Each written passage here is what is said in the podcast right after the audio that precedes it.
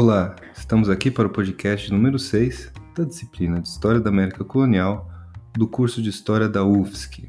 Podcast, então, hoje, Fronteiras, Limites, Conflitos e Interações. Hoje um podcast muito especial. Fiquem aí na sequência com uma conversa, um bate-papo com os autores do texto número 6.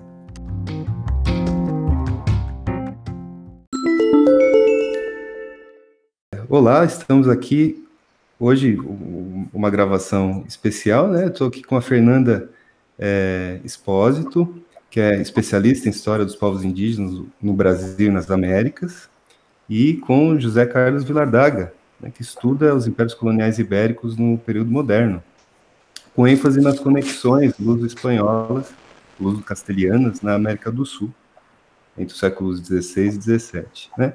E eles são autores do texto que nós estamos lendo nessa, nesse momento da disciplina, que é Fronteiras nas Américas, Alianças, Identidades e Conflitos, séculos XVI ao XVIII. É um capítulo de uma coletânea né, de, de História da América, que foi organizada uh, pelo Jorge Canizares Esguerra, Luiz Estevam Fernandes e a Maria Cristina Martins. É um livro que foi publicado em 2018, também tive a satisfação de, de contribuir para o livro.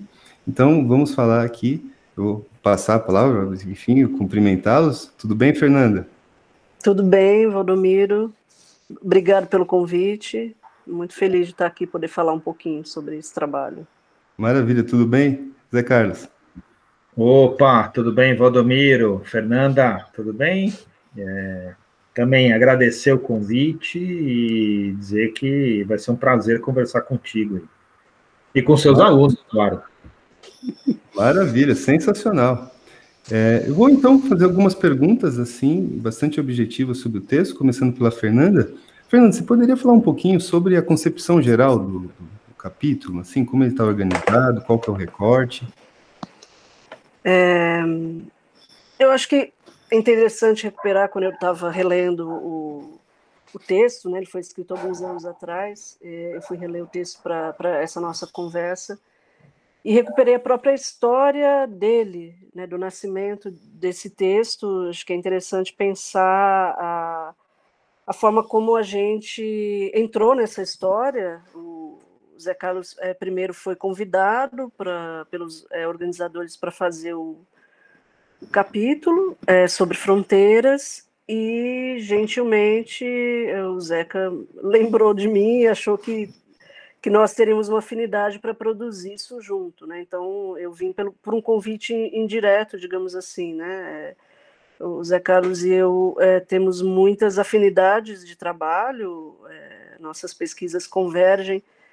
É, e uma das convergências é justamente essa questão da fronteira, né? Nós dois estudamos em, em, é, em períodos muito muito próximos, né? Acho que o, o Zeca terminou alguns anos antes o, o, doutorado dele, que me influenciou bastante, e eu estava produzindo meu doutorado, é, estudando a capitania de São Vicente, as ações dos bandeirantes é, no Império Espanhol, com foco, né? O enfoque principal na participação e, e, e, na especificidade das populações indígenas né, é, de, do tronco tupi, que viviam na capitania de São Vicente, e é, as, as, populações guaranis também do tronco tupi-guarani, que é, estavam no, no, Império Espanhol, ali na, na divisa.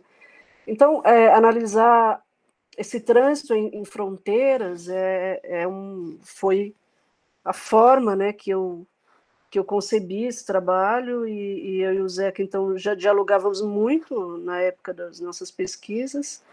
E quando veio essa, esse convite nós sentamos né em, em alguns encontros e tentamos pensar é, um desafio né eu acho que o, o capítulo ele tem ele tem esse mérito digamos assim é, de de tentar pensar uma perspectiva continental, o que também pode ser um demérito, né? dependendo da forma como a gente analisa, porque ele precisa ser lido com muito cuidado, talvez em várias fases né, da pesquisa de, de, de quem está, ou, ou da, da, formação de um aluno que está tá estudando esse tema, porque ele tem muitas especificidades muitos dados, muitas questões que, que precisam, às vezes, é, é, merece uma, uma, uma, segunda, uma terceira leitura. Né? Se você lê tudo de cabo a rabo, assim, é, aquele monte de informações, talvez é, acabe ficando confuso, porque tem uma série de dados, um,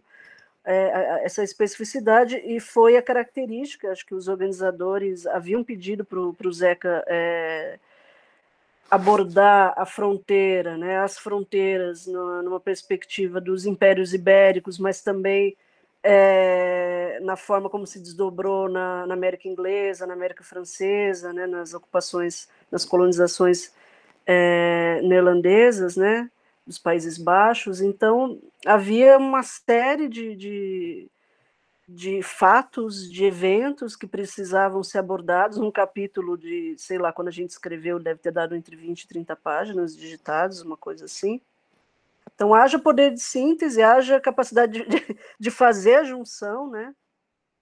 Então, eu falo que ele tem um mérito que é tentar abarcar essa, essa dimensão ampla do continente, o que pode ser vista como um, um, um texto que tem que ser, como eu disse, lido com cuidado, com calma, é, dependendo do interesse de quem vai ler, do aluno ou do pesquisador que vai consultá-lo, é, ele vai ter que ler com muita calma cada uma das partes, se ele está mais interessado em pensar a questão, sei lá, da, da, da, das definições de fronteira que vieram dos Estados Unidos, a questão do Frederick Turner, ou se ele quer olhar para uma, uma perspectiva de comparar a experiência ibérica, a experiência inglesa, se ele quer pensar os conflitos na Península Ibérica, se ele quer pensar é, todas as questões envolvendo o avanço de fronteira, né, o avanço da colonização e as populações indígenas. Então, tem, tem, tem para todos os gostos, digamos assim. Né? Então, foi a tentativa do poder de síntese que a gente tentou desenvolver ao longo do, do artigo. Perfeito. Eu vou passar a palavra agora para o Zé Carlos. É, Zé Carlos, vocês anunciam ali, logo no início do, do capítulo duas noções, né, importantes, parecem relevantes ali para análise, né? A primeira é zona de fronteira e a segunda é linha de demarcação. Você poderia explicar um pouco para nós o que vocês entendem, de onde vem, né? Bom, é, eu acho que como a, como a Fernanda comentou, né, acho que a publicação ela tem ela tem um sentido bastante amplo, né? A intenção era de alguma forma, da própria coleção, e acho que você é testemunha disso, né, Valdomiro? É uma, uma intenção de servir como uma iniciação, né, para estudantes universitários, para adentrar um pouco os temas, os temas americanos tão, tão pouco vistos, né, na, nas nossas universidades no Brasil, né. Então, quer dizer, digamos, a gente de fato padeceu né, de limitações no debate conceitual. Né? Então, acho que os conceitos eles, eles trafegam ao longo do texto, é, mas, enfim, com um nível de aprofundamento bastante relativo. E como a Fernanda mesmo disse, concordo inteiramente com ela, o texto ele demanda aprofundamentos conforme os interesses de quem, do leitor, né? Aliás, isso é, eu acho que é uma virtude, né, na verdade, do texto, porque de alguma maneira, ele instiga o sujeito a buscar suas, suas conversas. Agora, eu acho que, que, que se há uma questão que eu acho que atravessa o texto, é, é uma coisa que tanto eu quanto a Fernanda é, compartilhamos, que é essa ideia de que, sobretudo, o mais fundamental era exatamente porque eu acho que assim, a questão da fronteira é, é, é uma temática bastante ampla, né? É, e ela reúne essas duas perspectivas, né? Eu acho que ela reúne a linha de demarcação, que é essencialmente uma, um olhar sobre a fronteira marcado, sobretudo, pelos interesses políticos, estatais, de diversas naturezas, né? Mas ela pressupõe uh, uma demarcação quanto mais precisa, melhor, né?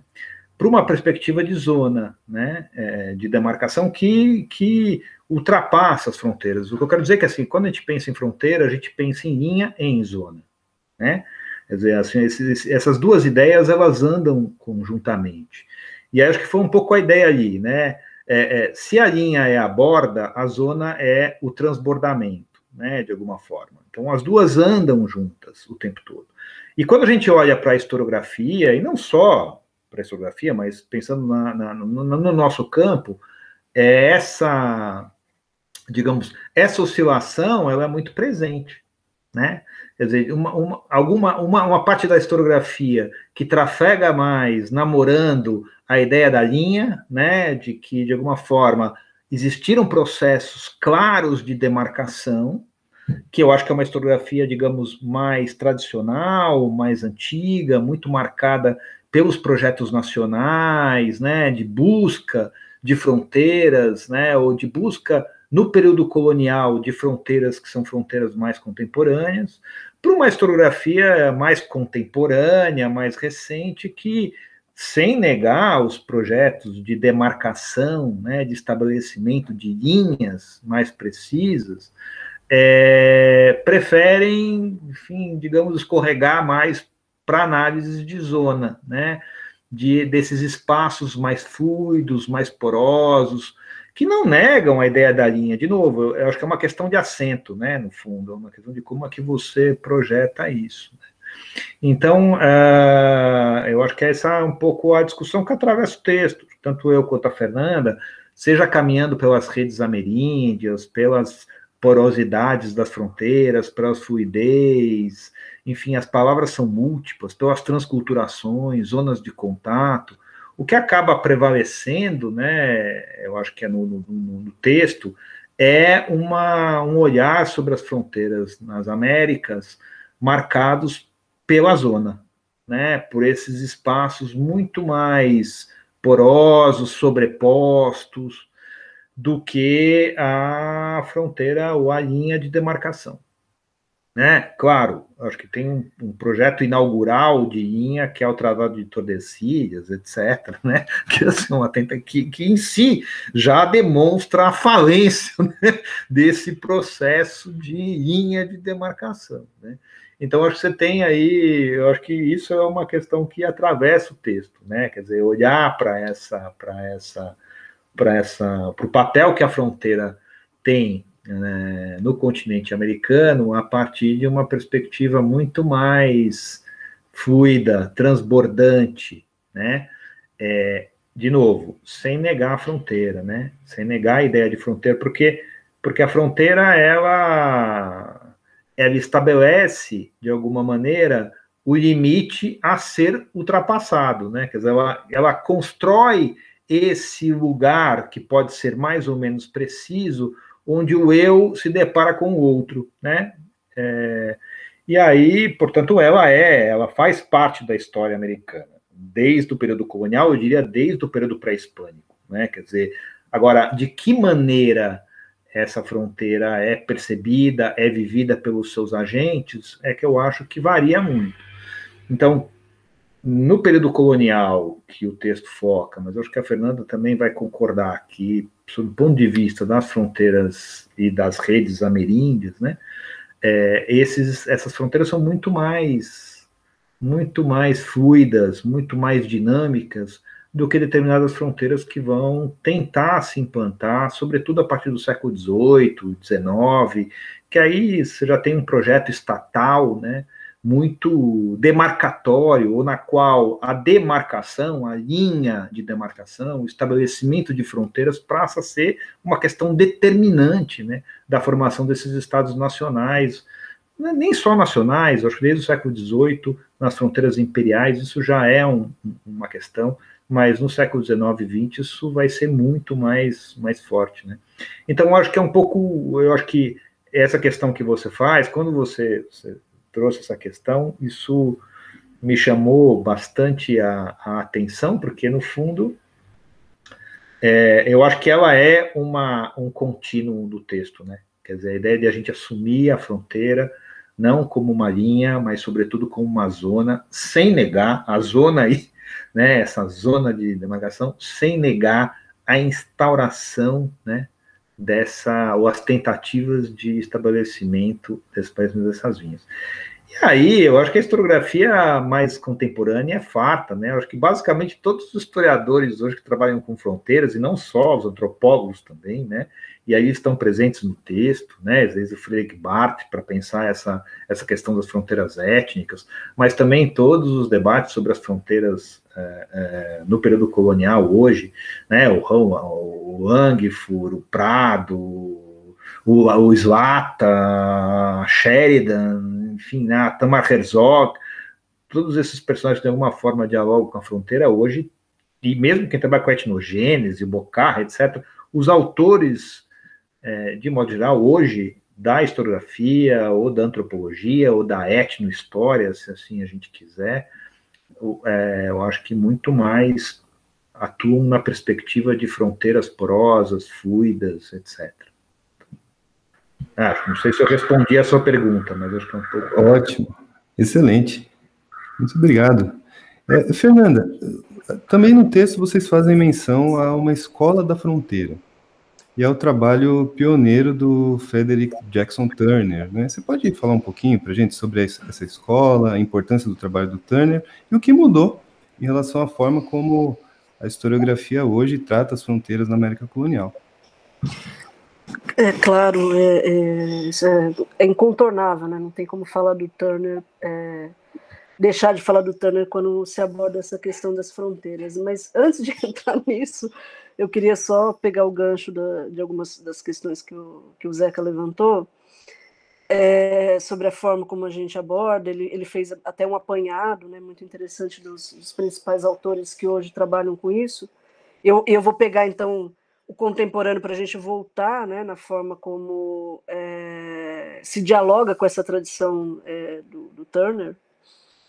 Mas é, acho interessante é, pensar exatamente essa questão que o, que o Zeca fala da diferença da, da, da demarcação, né, dos projetos de demarcação de linha, que de fato eles não, não acontecem é, no período que a gente está estudando essa primeira modernidade. Ele é um processo a posteriori que é, tem a ver com outra fase do, do, de expansão dos impérios coloniais, as disputas entre Inglaterra é, e França, entre Espanha e, e, Inglaterra, enfim, uma série de, de guerras aí que vão se desdobrar ao longo do século XVIII, uma nova partilha desse mundo colonial é, que vai exigir essa demarcação de fronteiras. Eu acho que logo no começo do, do, do capítulo a gente fala desses dois é, marcos, digamos assim, esses dois eventos, que é o Tordesilhas, como o Zeca mencionou algumas vezes,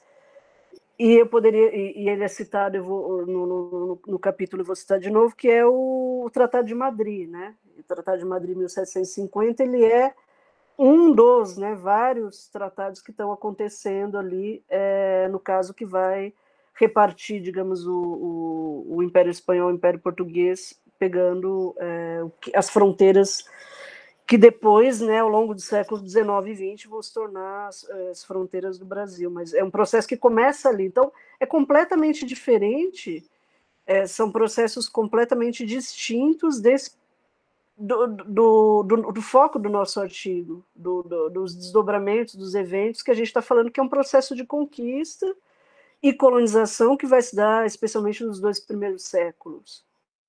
Então, é o, o, que, o que, eu, é, eu quero dizer com esse é, processo, é, repetindo de novo a, a, questão que o Zeca disse, Tordesilhas ser muito mais a, um projeto, né, uma carta de, de intenções, um, e, e, acho que a gente usa isso no texto, a ideia de uma linha imaginária, né, não, não, não havia necessidade de comprovação, é completamente diferente das expedições militares e diplomáticas e científicas e a massa documental que se produziu nesse contexto do Tratado de Madrid. Né? O Zeca agora, presentemente, está tá nos arquivos aí da Espanha. Eu lembro de ter encontrado também fundos, é, não lembro agora se estava em Madrid, estava é, em Sevilha, mas havia fundos e, e, e fundos, né? É, uma pilha de documentos sobre esse processo de demarcação no, no contexto do Tratado de Madrid de mil, 1750, que é completamente diferente desse processo que se dá é, no, no, nos dois primeiros séculos da, da, da, expansão europeia sobre o continente americano, que, como o Zeca muito bem ressaltou, essa ideia de zona, né? A fronteira ela é um, um limite, digamos, né? Mas é, ela é algo extremamente maleável e, e, e flexível.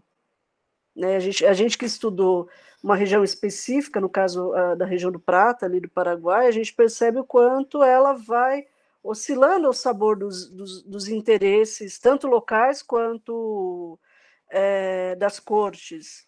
Então, muitas vezes, um projeto de expansão que leva, por exemplo, à fundação da Colônia do Sacramento, em 1680, ali no, no, no final do século XVII, é, ela é um projeto de uma intenção de, de, disputa imperial entre as duas coroas e, e, e, é diferente muitas vezes dos acordos que você vê efetuado entre os sujeitos que vivem ali. Então, há, há momentos de guerra de, declarada entre as partes portuguesas e espanholas, e há momentos de trânsito. O Zeca mostra isso no livro dele, a, a quantidade de, de, de relações é, de casamento, de laços que, que envolviam os dois lados da fronteira, digamos assim, entre os espanhóis e os, os castelhanos que, que viviam no Paraguai, que viviam no Rio da Prata e transitam e, e se mudam e se casam com portugueses que viviam nas vilas da capitania de São Vicente. É, isso falando do lado dos colonizadores. Do lado dos indígenas também a gente vai perceber é, os indígenas transitando de, de um lado para outro, né? por exemplo, os ataques bandeirantes, né? que são claramente ações que transbordam, invadem e, e questionam essas fronteiras. Né?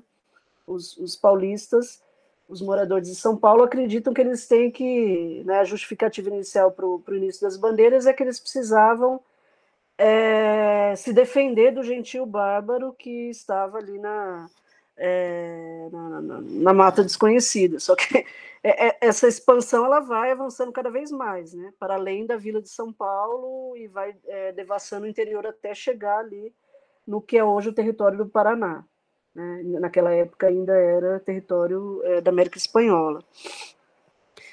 E, e, aí, e aí a gente vai ver esse, esse, esse, esses ataques, né, muitas vezes, quando, quando a, a bandeira em 1628, 1629, do Raposo Tavares, que é considerada a maior bandeira de destruição do Guairá, né, essas missões que ficavam na, na região do Paraná, é, uma das justificativas é que diziam, né, os, os, bandeirantes, quando chegaram ali, na intenção de atacar as reduções, eles falavam assim: a gente veio atacar porque há indígenas de São Paulo, que são fugitivos lá das, da vila de São Paulo, alguns tupis que estão abrigados pelos padres nas reduções jesuíticas. Então a gente veio é, buscar os nossos índios, digamos assim, né?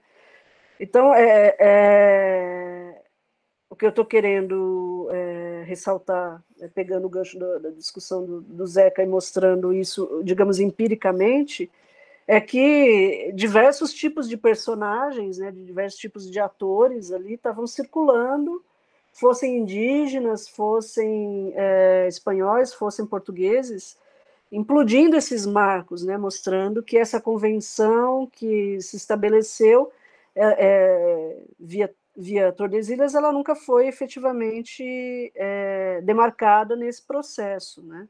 Então havia momentos que se reivindicava uma posse, havia momentos em que as autoridades pediam a proibição do caminho, havia momentos em que elas pediam a abertura do caminho. Então isso variou de contexto para contexto. Agora, é, respondendo objetivamente a sua pergunta sobre a, a escola da fronteira do Turner, é, o, o Zeca é, citou ali na, na, frase dele o, o Hal Langford, que, que é um historiador norte-americano, e a gente tem uma série desses historiadores latino-americanistas, né, digamos assim, que o Zeca citou, o Fabrício Prado, o Hal Langford, é, a Tamara Herzog, é, que olham para a experiência, são, são três historiadores norte-americanos, quer dizer, que estão sediados, o Fabrício é até brasileiro, mas ele se naturalizou lá, é professor na, na Universidade da Virgínia, e o Raul Langford é norte-americano, e a, a Tamara Herzog está em Harvard, então todos eles estão ali inseridos nos circuitos da produção historiográfica norte-americana, e isso é interessante, porque eles são estudiosos da fronteira, mas na, na, na fronteira ibérica.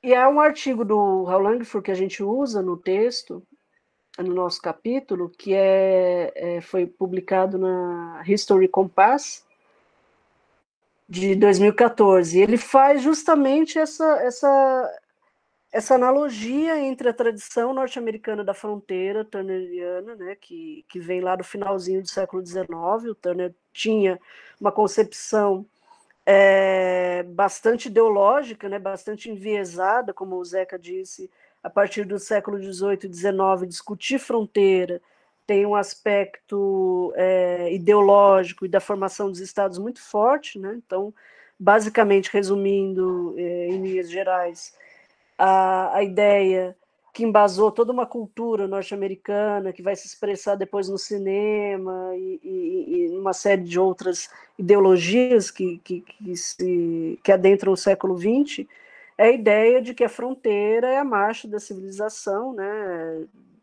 é, dos, dos é, ingleses e, e, brancos que se expandiram para o território selvagem é, a ideia de wilderness, né? que no, uma tradução para o português é uma tradução difícil, né? Uma, é uma coisa como a área da selvageria, e que a gente tem uma expressão também que só nós temos, que é o sertão, né? Um pouco essa ideia de um lugar ou vazio, um lugar perigoso, um lugar a ser conquistado.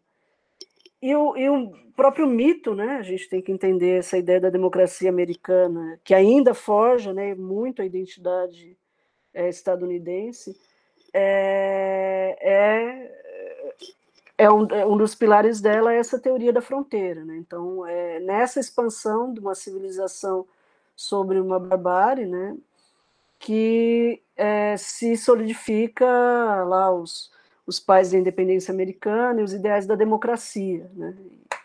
E a gente, e, esse artigo do Raul Langford é muito interessante porque ele mostra como nós aqui a historiografia brasileira, no geral, foi sempre refratária e crítica essa escola, né? Eu acho que o, o principal estudioso das fronteiras que marcou toda uma geração, ainda que ele está é, dentro de um outro contexto, é o Sérgio Buarque de Holanda, né, que vai abrir é, todo uma, um campo de estudo que hoje, como o Zeca diz, é muito mais é, possível de ser explorado, e aí eu volto ao artigo do, do, do, do Langford, porque ele vai dizer como hoje é possível estudar a fronteira, é, olhando para o fenômeno do, do, né, dos os historiadores brasileiros, os historiadores latino-americanos, americanistas, olharem para a questão da fronteira é, desvinculando dessas questões ideológicas, podendo fazer uma problematização. E, na verdade, é, puxando a, a, a, brasa aqui para a nossa sardinha, né, eu e o Zeca que estudamos a fronteira, a fronteira ela é um meio para pensar várias questões, né? inclusive a, a própria colonização. Né? Ela não é um estudo em si próprio, ela é um é quase que uma ferramenta para chegar a algumas questões. Então, quando a gente estuda as fronteiras coloniais no, no Rio da Prata no século XVI, XVII, a gente está falando de dois projetos de colonização, de duas experiências coloniais que, como eu, eu, eu tentei mostrar agora na minha fala, é, se conectam e se, e se enfrentam em vários momentos. Então, você está falando, você está fazendo de uma certa maneira, enquadrando as duas dentro de um mesmo processo, permitindo fazer é, comparações e e separações, digamos, né? Conexões, acho que a palavra conexão é muito interessante. Não sei se eu respondi tudo, acho que o Zeca tem outras coisas para complementar também. Tá ótimo. É... Zeca, eu vou então pedir para você, em síntese, né, dizer para a gente qual que é a importância, então, do estudo das fronteiras, né? Continuando um pouco, acho que na fala final aí da Fernanda, ela já veio, né? Tocou na importância das fronteiras para além delas mesmas, né? Como como um, um veio, assim, um filão para se problematizar a colonização de modo geral, né? Então, sintetizando aí para a gente, qual que é a importância do estudo das fronteiras do mundo colonial? É, bom, sintetizando, Valdomiro, aí você está você tá me colocando na saia justa. Vamos ver. É, bom, eu acho que pensar fronteira, eu acho que a fronteira nunca saiu da pauta, pelo menos desde o século XIX, né? Eu acho que ela é uma, ela está no horizonte da política, dos geógrafos, dos diplomatas, dos historiadores, enfim, né, como um tema candente, né, então, é, como era desde o 19, não deixou de ser, né, porque, enfim, a fronteira se tornou uma questão fundamental da geopolítica contemporânea. Então, estudar a fronteira hoje, ela, mesmo, de novo, que seja para transbordá-la, que eu acho que é isso que, no fundo, a gente está refletindo hoje, né, é, ela, é, ela continua sendo um tema fundamental. Né? Eu acho que, o, que o, os historiadores se distinguem, talvez, um pouco, e acho que a gente tentou dizer isso também no texto, né, porque eu acho que os historiadores não chegaram a construir uma. Um, um, ou, ou, não buscaram grande parte deles, talvez tirando o Turner, é, em encontrar uma definição única de fronteira, né? Quer dizer, o historiador sempre marcou o seu olhar sobre a fronteira a partir das contingências do seu tempo, das suas realidades, das suas questões, né? É, claro que eu acho que boa parte, acho que a Fernanda falou um pouco sobre isso, né? É, da, da historiografia é, latino-americana e aí incluindo a brasileira, né? é, por mais que isso incomode alguns ouvidos, né, pensar o Brasil como Latinoamérica, mas vamos lá afirmar isso com toda a força, né, é, é, não atingiu o grau de, digamos, de relevância que a fronteira teve para os estudos norte-americanos, né? Acho que isso e, e, como continua a ter, né? A fronteira é um tema essencial e eu acho que a Fernanda tocou bem nisso, né? Quer dizer, se para nós a fronteira é muitas vezes um pretexto, uma parte da historiografia que fala do norte, seja ela norte-americana ou não, a fronteira é quase o estudo em si, né? É quase o elemento fundamental.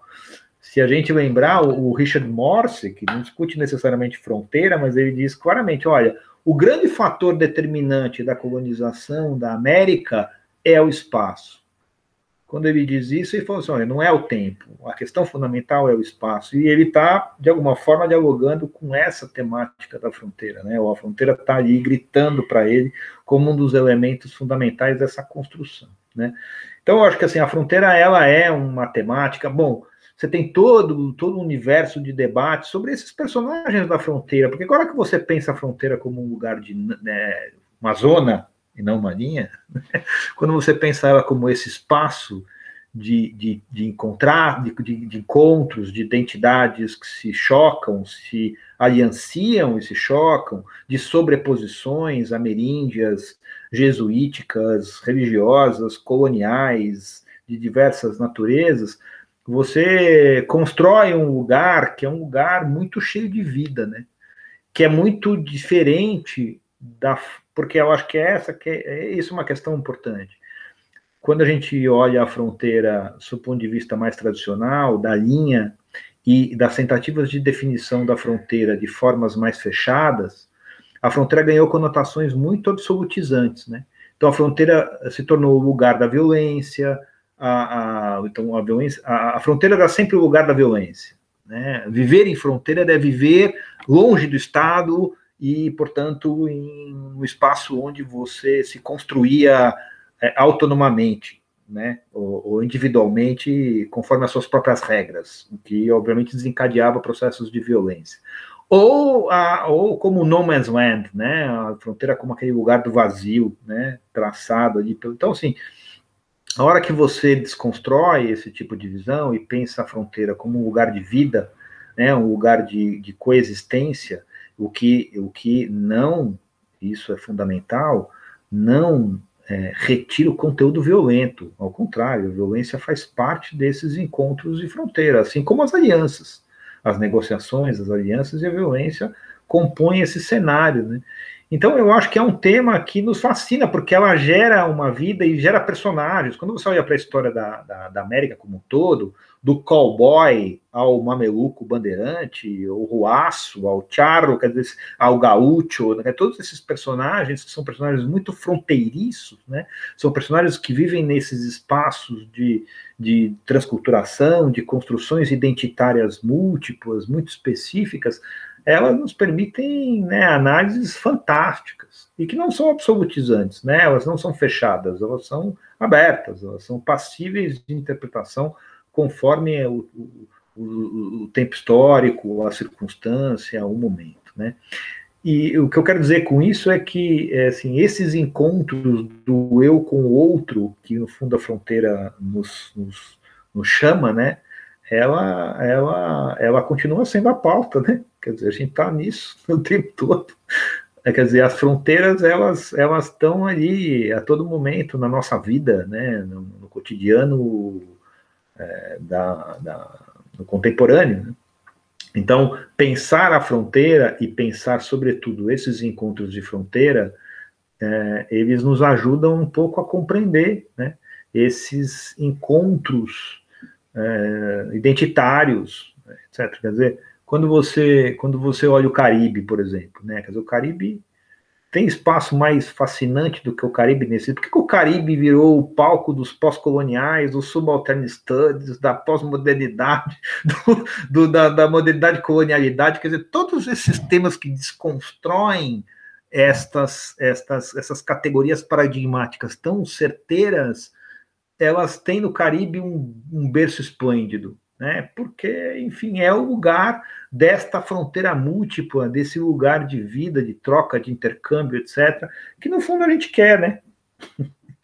né? Então eu não sei, eu dei uma resposta um pouco, talvez até emocional demais, mas eu acho que é um pouco essa, essa é, é, é isso. Acho que não tem como responder. Claro, pensar fronteira é pensar um processo, então vamos responder de forma mais tradicional pensar fronteira é um dado fundamental para entender o processo de colonização e de encontro de culturas nas Américas. Não dá para pensar o processo de colonização, o encontro dos europeus com os ameríndios, o encontro e os choques entre os próprios europeus, sem pensar a fronteira.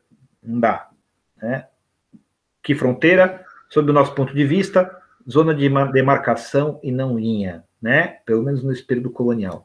Agora, ultrapassando isso, quer dizer, pensar a fronteira é pensar os encontros, né?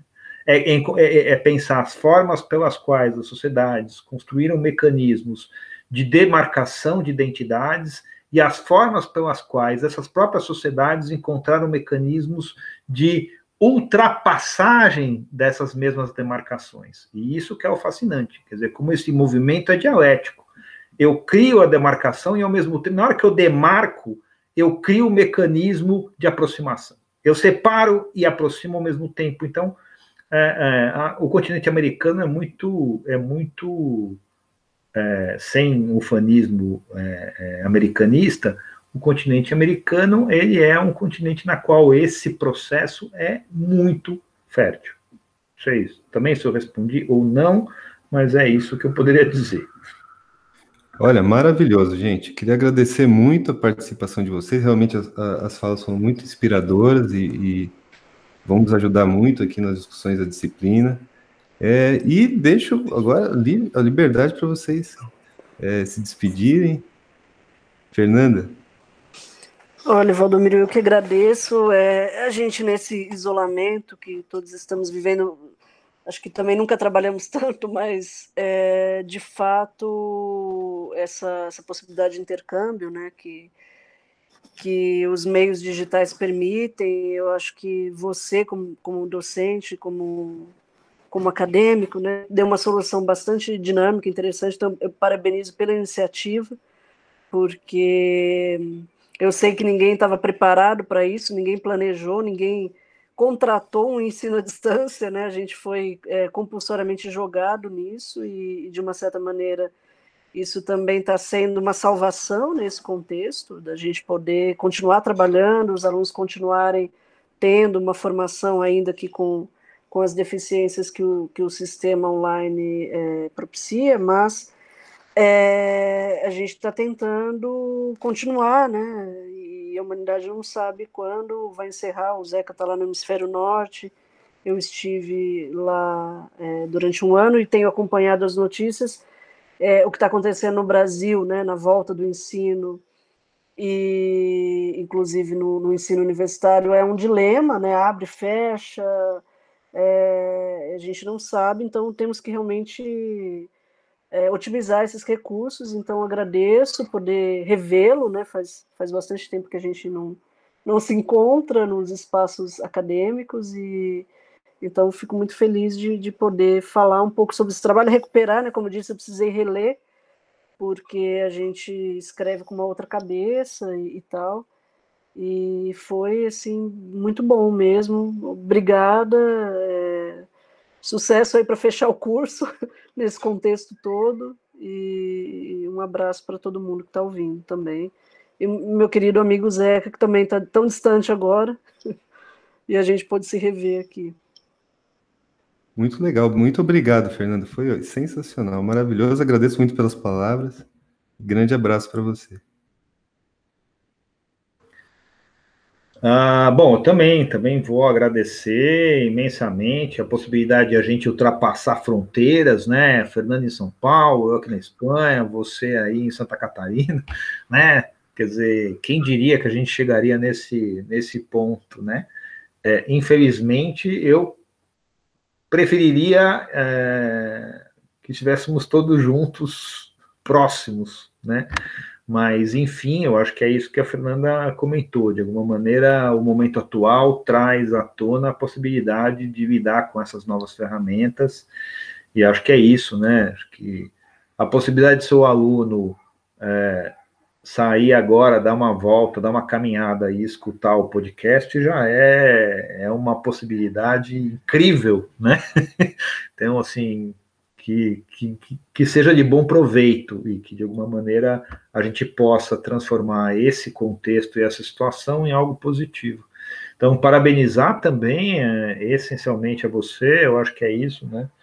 É, o bom professor é aquele que, de alguma forma, sempre encontra maneiras de, de dialogar com seus alunos ou de buscá-los onde eles estiverem, e agora a distância nos obriga a fazer isso, né, a encontrar os alunos e trazê-los de alguma forma, mantê-los conosco nesse projeto comum de aprendizado, e aí eu acho que essa sua iniciativa participa disso.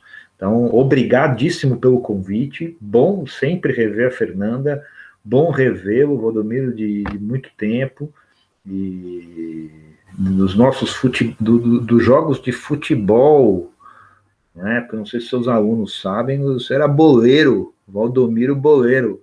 Então, é, bom Nossa, rever... isso nem eu sabia disso. É, é. Então, Olha, ia... sensacional essa menção, viu? É, então. Então a gente bom bom reencontrar aqui nessa circunstância e é, é isso aí. Sucesso aí no, no trabalho, Valdomiro, e obrigado pelo convite. Zeca, muito obrigado. Então, pô, vocês, você e assim como a Fernanda foram muito generosos e agradeço muito, né? E é, é aquela coisa, né? No, no, no, podcast anterior também, o Eduardo Natalino, que também era nosso companheiro de futebol, né? Eu queria o pessoal né, aquela imprensa marrom às vezes fala mal ali do, do, meu desempenho, mas uma vez que jogou futebol comigo, nunca mais esquece. É impressionante como é marcante a minha presença futebolística, né? Fica ali registrado na memória de um jeito é, irreversível. E a canela nunca mais se recuperou, viu? É. São muitos talentos, né? Maravilha, sensacional. Muito obrigado, então. Então vamos encerrando por aqui. E grande abraço para vocês e até a próxima.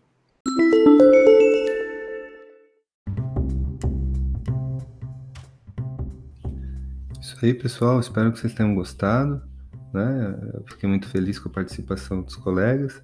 É, e como de costume, é, estamos, vamos revisar a atividade de leitura que vocês fizeram. Né? O objetivo principal desse texto, né, acho que está, está, bastante claro e aparece aí na, na fala né, da Fernanda e do José Carlos, é que é propiciar uma visão de conjunto sobre o amplo universo das fronteiras nas Américas, passando tanto pelas questões clássicas em torno das divisões territoriais, né, dos tratados, né, das linhas de demarcação né, entre os impérios coloniais, quanto pelos debates conceituais em torno da noção de fronteira e assim por diante. Né? É, pensando fronteira, sobretudo, como, como zona, né, zona de fronteira. Então, é, o objetivo é propiciar essa visão de conjunto, então. O procedimento metodológico, aqui a gente pode falar mais objetivamente da organização do texto, né? Ele, pro, ele, ele procede um mapeamento da historiografia das fronteiras, expondo as diversas abordagens e esclarecendo o enquadramento dotado no texto. Esse é um procedimento metodológico de apresentação bastante comum em texto de historiografia e faz parte do método também. Né? E na sequência, a, a, a partir uh, do marco fundador representado pelo Tratado de Tordesilhas, os autores percorrem diferentes espaços, relações políticas, conflitos, interações, passando da América do Sul para o Caribe e a América do Norte, e transitando entre as noções de linha de demarcação e zona de fronteira, né, que assume aí é, um papel de, de categoria de análise propriamente, né? Zona de fronteira, então, que assume maior destaque na análise. Eu fiz aí uma espécie de, de pegadinha, digamos assim, invertendo a ordem, né? Tem uma alternativa lá que inverte zona de fronteira com linha de demarcação. A, a outra está errada, porque dá a entender que a linha de demarcação é que assume destaque na análise. Quanto que, enfim, sem prescindir de abordar as linhas de demarcação, o que ganha destaque são, ou é a ideia, a noção de zona de, de fronteira né, como premissa né, fundamental, premissa teórica, né, de que os, os, aspectos formais em torno da, das linhas de demarcação, embora importantes, incontornáveis, são insuficientes. Né? Eu, eu, eu notei que no, no, no, questionário de vocês saiu com um errinho de, de grafia, né? saiu com uh, aspectos formas, não são aspectos formais em torno das linhas de demarcação. Então, quem porventura lá, não entendeu bem esses aspectos formais, né, as políticas né, em torno das linhas de demarcação. Embora importantes e incontornáveis, ou seja, os autores não abrem mão de levar é, essas linhas em consideração, né? Mas são insuficientes. Esse é um pressuposto. Quando eles organizam o texto, eles já partem dessa, dessa premissa, dessa presunção. Quer dizer, quando eles foram ler organizar o texto, eles, eles fatalmente discutiram: olha, nós não podemos estruturar o nosso texto apenas por um, um apanhado das linhas de demarcação, porque isso é insuficiente para se perceber e alcançar a complexidade histórica de limites e fronteiras, na medida em que estas apresentam atributos como plasticidade e porosidade, constituindo espaços para conexões e ricas experiências socioculturais, né, para além de questões de ordem política e diplomática. Na verdade, essas questões de ordem política e diplomática né, influenciam, impactam nessas conexões e experiências e são impactadas por elas, né? Essas linhas de demarcação elas são constantemente redefinidas, rediscutidas a partir então da prática social, dessas interações e tudo mais uh, que, que se dão nessas zonas de fronteira que são muito movediças, né? plásticas, assim, digamos assim, tá bom? E nessa, dessa, nessa semana a gente também é, partiu para, a, enfim, a, a, possibilidade da redação, que é importante, né, praticar a redação, é, e fazer também uma, uma, um, um, percurso entre, quer dizer, o entendimento a partir de, bom, vocês estão entendendo quais são esses componentes, o que, que, você, o que, que entra em cada um deles, né? Mas na hora realmente que você vai formular, dizer, você parte para um outro campo, né, cognitivo, digamos assim. Aí realmente você testa se você está entendendo o que, que você precisa trazer à tona quando você está falando de um desses itens. E aí, nesse caso, da semana a gente falou da ideia central. Eu não vou formular, eu vou escolher, eu vou tomar a liberdade de ler aqui uma formulação que eu achei bastante ah, bem redigida e adequada. Né? Quando diz que a ideia central do texto é de que, durante o processo de colonização, desde as tentativas diplomáticas de partilha à interiorização no continente, as fronteiras se caracterizaram como membranas permeáveis pelas quais interagiam diferentes povos, modelos de sociedade, culturas e linguagens. Tais fronteiras demonstravam uma fluidez que excedia os limites demarcados em mapas e possibilitavam, por exemplo, a miscigenação e o eventual sincretismo de costumes europeus, indígenas e africanos. As redes de comércio, curso, pirataria e tráfico de pessoas escravizadas pelo Atlântico. As disputas por território, as rivalidades, os pactos contra inimigos em comum e as conciliações entre interesses, assim também como os diversos conflitos nitidamente motivados por antagonismo de cunho religioso. Então, é uma excelente formulação foi enviada aqui para o nosso fórum por um estudante aqui da disciplina, tá bom? Então, é uma excelente formulação que está bastante adequada à, à ideia central desse texto.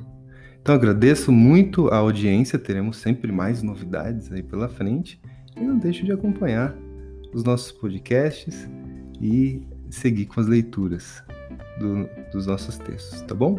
Forte abraço.